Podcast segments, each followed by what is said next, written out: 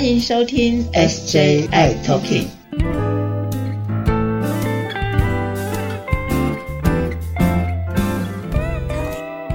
Hello，大家好，欢迎收听今天的 SJI Talking，我是 Jeffrey，我是师姐。哎呀，师姐啊，最近啊，我有发现有一个新闻呢，有一个新的疾病、新的病毒，好像我不太认识，有一点点陌生，就是新型肝炎。对，呃，我的部分呢，就是我身边有一些朋友，好像不约而同的也感染到 C 型肝炎了。C 型肝炎是怎么一回事呢，师姐？嗯，其实细型肝炎也不算是新的一个疾病，可能以前哦比较少被提到。那在台湾以前，我们比较常会讨论到的就是，比如说 B 型肝炎啦、肝癌啦、哦什么喝酒啦这些的，然后会造成肝怎么了的。然后最有名的就是那个瓜纳摩后。人心是欧白，欧白黑黑白的，对，这个真的是哇，大家都知道，所以大家对于肝这件事情呢，非常的在意。那之前讲的是 B 肝啊，其实 C 肝跟 B 肝是。悄悄的好朋友哦，他们其实蛮常出现的，而且呢症状也蛮像的，所以我们很多人觉得肝不好，也搞不清楚自己到底是 B 肝还是 C 肝哈。那但是 B 肝跟 C 肝其实是两个不同的一个传染的模式啊哈。所以我们来看哈那个 C 肝这件事哦，最近可能有些朋友突然会被，比如说去医生啊，或是哎我们健康检查也是会。验 B 肝或者 C 肝哈，那这个 C 肝到底是怎么来的？其实我觉得是正好借由这个机会来提醒朋友们哦，哎，肝其实大家都知道很重要嘛哈，这个肝癌呀，这是我们最怕的。以前肝癌还是国病啊，所以国病的话最害怕的就是啊，可能在青壮年、中壮年突然就肝癌、肝硬化，然后就走了哈。所以肝很重要，是其实在台湾。呃，在肝癌或是肝硬化的主要的原因就是 B 肝或是 C 肝了。那以前都是 B 肝，嗯，是是是，对对啊，所以所以刚刚提到说 C 肝好像有点有点陌生，嗯。对，大家常听到的都是 B 肝，其实台湾的这个肝癌的病患当中，大概有七成都是 B 肝的带源，那大概有两成是慢性的 C 型肝炎的带源，所以可以看到说，其实不管是 B 或是 C，都是肝癌的那个罪魁祸首。那我们今天谈的就是这个吸肝这件事情，因为可能吸肝是比较少去很专心的来讨论这件事情哈。那 B 肝跟吸肝其实看起来都是肝呐哈，那但是它的传染的方式其实还是有一些的不一样。其实 B 肝跟吸肝它都会垂直传染哦，比如说妈妈，哎。会传给小孩的，嗯哼嗯哼，对对对，所以以前哦，我们这个小朋友在小的时候，刚出生的时候，妈妈在孕筛的时候就会筛看看，说她怀孕的时候，哎，看看有没有 B 肝或者 C 肝。那如果有 B 肝的话，那小孩子一生下来的时候就要打这个呃 B 肝疫苗。嗯。好，那如果有吸肝的话，就应该要怎么样治疗？这样哈，所以有 B 肝跟 C 肝这母子垂直传染。那除此之外呢，B 肝跟 C 肝也都会互相的传。那它会怎么传呢？我们今天讲的是吸肝哦。吸肝最主要是怎么样的传呢？常常比较耳熟能详的就是说血液的传染。那这个血液的传染呢，大概就是比如说输血。好，那但是我们现在输血其实都会经过捐血中心那个捐血哦，都会去筛检有没有 B 肝或是 C 肝哈，所以这个比较不会有问题哈。那很早以前说因为输血而感染 C 肝是很早以前，那时候都还没有这个 B、C 肝的这个筛检哈。那现在比较长的反而不是在这个输血了哈，而是在这个比如说是以前还会有打针哈，比如说这个血液透析。针灸或者是刺青纹眉，哎，这个我倒是要提醒很多喜欢刺青或者纹眉的时候，其实得注意一下它的这个器械是不是有真正的消毒过，这倒是很重要。是是是，嗯，对，因为我们不清楚它的那个器械处理的方式的话，我我我觉得这件事情是大家要小心的。所以也许是你身边有一些朋友们，如果说他有想要去做这个刺青的动作的时候，你提醒他。对，刺青啊、纹眉啊这种，对吧？对对对对对，以前还会穿的动作，还是得小心哈。那我们朋友们生活上还是有要注意的事情，比如说，我们就不要跟别人共用牙刷啦、刮胡刀之类的。嗯哼，这是最常见的。但是，但是更重要的，不要忘记了，C 型肝炎除了从血液当中会传以外呢，它也会从性行为而传染。哦，所以现在的吸肝。如果你有感染到了梅毒的时候，我们都会同时帮你检验验验看有没有同时感染的吸肝，就是买一送一哦。这个 OK，真是不好的事情啊。对，这很容易哦，因为吸干它也会从性行为而传染。所以我们会在因为这个性行为而传染的疾病当中，就不会忘记要同时检验一下有没有吸干这件事情。所以呢，吸干怎么来的呢？除了说这个血液呀，或是共用牙刷、刮胡刀以外，还有一个就是不安全的性行为，所以特别要注意，提醒朋友们要注意的事情的。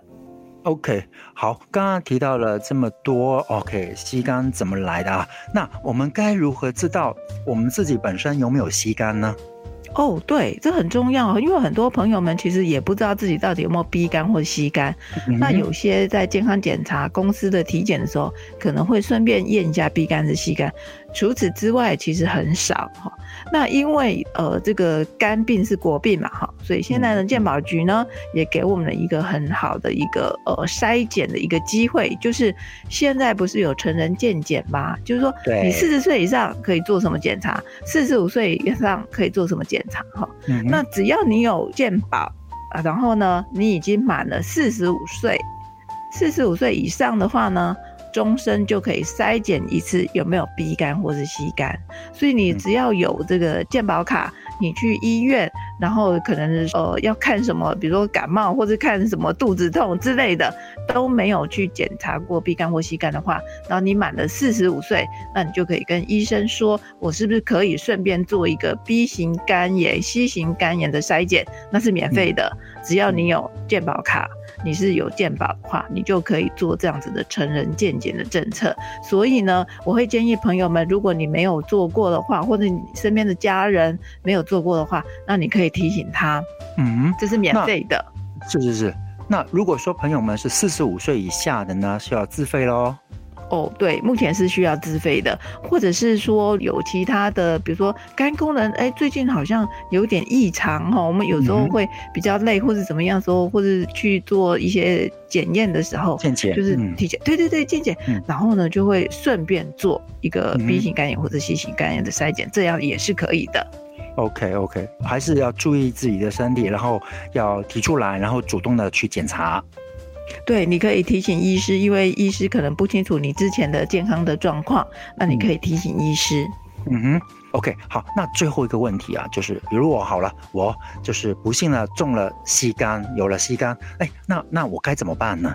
嗯，对，这个很好玩。前两天就有一个朋友在问我说：“哎，师姐，师姐，你看哦，我那个健保快通现在不是大家都可以查说，哎，自己的这个抽血的数值啊，有没有 B 肝，有没有 C 肝，那上面都会有哦。”对。然后有一个朋友就问我说：“师姐，师姐，你帮我看一下，这个怎么都是都是阳性，都是阳性呐？这个阳性是什么？”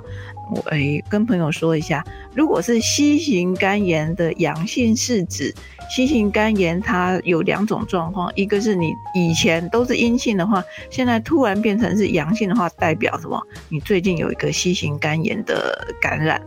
哦，OK，对，那是表示它是一个抗体，那表示说可能有接触到了新型肝炎的病毒，所以有抗体跑出来了，所以这个时候。哎，你要特别注意啊，要去做一个肝功能的检查哈。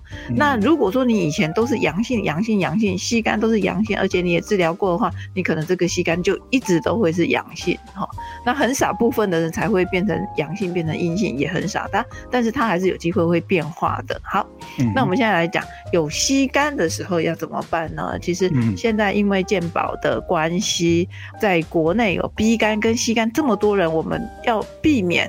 预防它之后会变成肝癌、肝硬化，所以我们现在国家的一个政策就是希望把这个吸肝呢能够清除掉。所以如果而且现在吸肝有很好的治疗的方式。你知道以前吸肝哦，真的没有好的治疗方式，就是要打干扰素哦，那个副作用非常的大，是很辛苦哦。很辛苦哦，是。我们之前有人打那个干扰素，打到都想要自杀了哦，那全身酸痛啊、掉头发啊，这个都有，是食欲不振，对，对。那是很辛苦的。而且那个干扰素哦，要打自己的肚皮呀、这些打了半年啊、一年的，真的很辛苦。那嗯现在。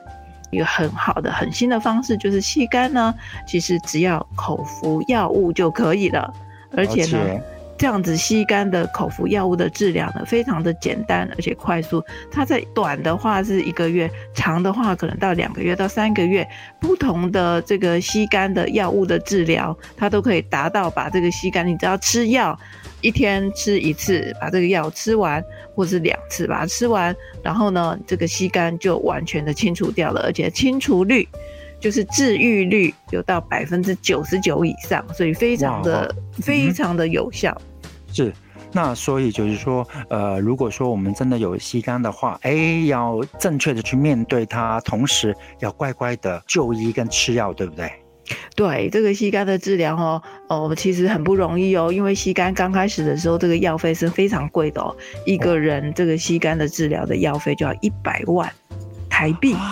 啊，那好不容易，对，一百万哦，哦。所以呢，好不容易我们健保局在做了一些磋商之后，慢慢把这个药费给下降了。但是下降哦，一个人吸肝的治疗的口服药呢，也要二十万哦，其实是是。非常贵的。是是是，对，那所以只要好好的把这个吸肝的药物治疗完治之后，那你就可以摆脱吸干了，而且你就不用担心会不会肝癌肝硬化，所以是非常划算的。嗯哼。OK，好，所以在节目的最后啊，就是要提醒大家啊，呃，我们所知道的 B 型肝炎，OK，我们要预防起来。还有最近的，可能大家有特别特别有注意到的，就是吸肝。如果不幸的中了吸肝，记得啊，刚刚提到啊，就是要就医，还有我们要好好的吃药。同时，吸肝的传染除了血液之外，还有不安全的性行为。是，所以呢，即使有吸干，也不要紧张，赶快就医，然后赶快开始药物治疗，你就可以很快的摆脱掉这个肝癌肝硬化的阴霾了。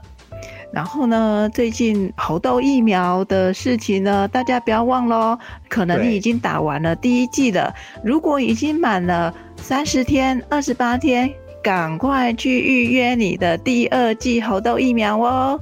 那猴痘疫苗现在也开放喽。如果你去年曾经有感染了性病，或是有比如说梅毒啦之类的，那嗯请你赶快再去打你的猴痘疫苗哦。不要忘记了，我们还是预防比较重要。是，好，那我们今天的节目先到这里，然后我们下一集再见喽，拜拜。拜拜。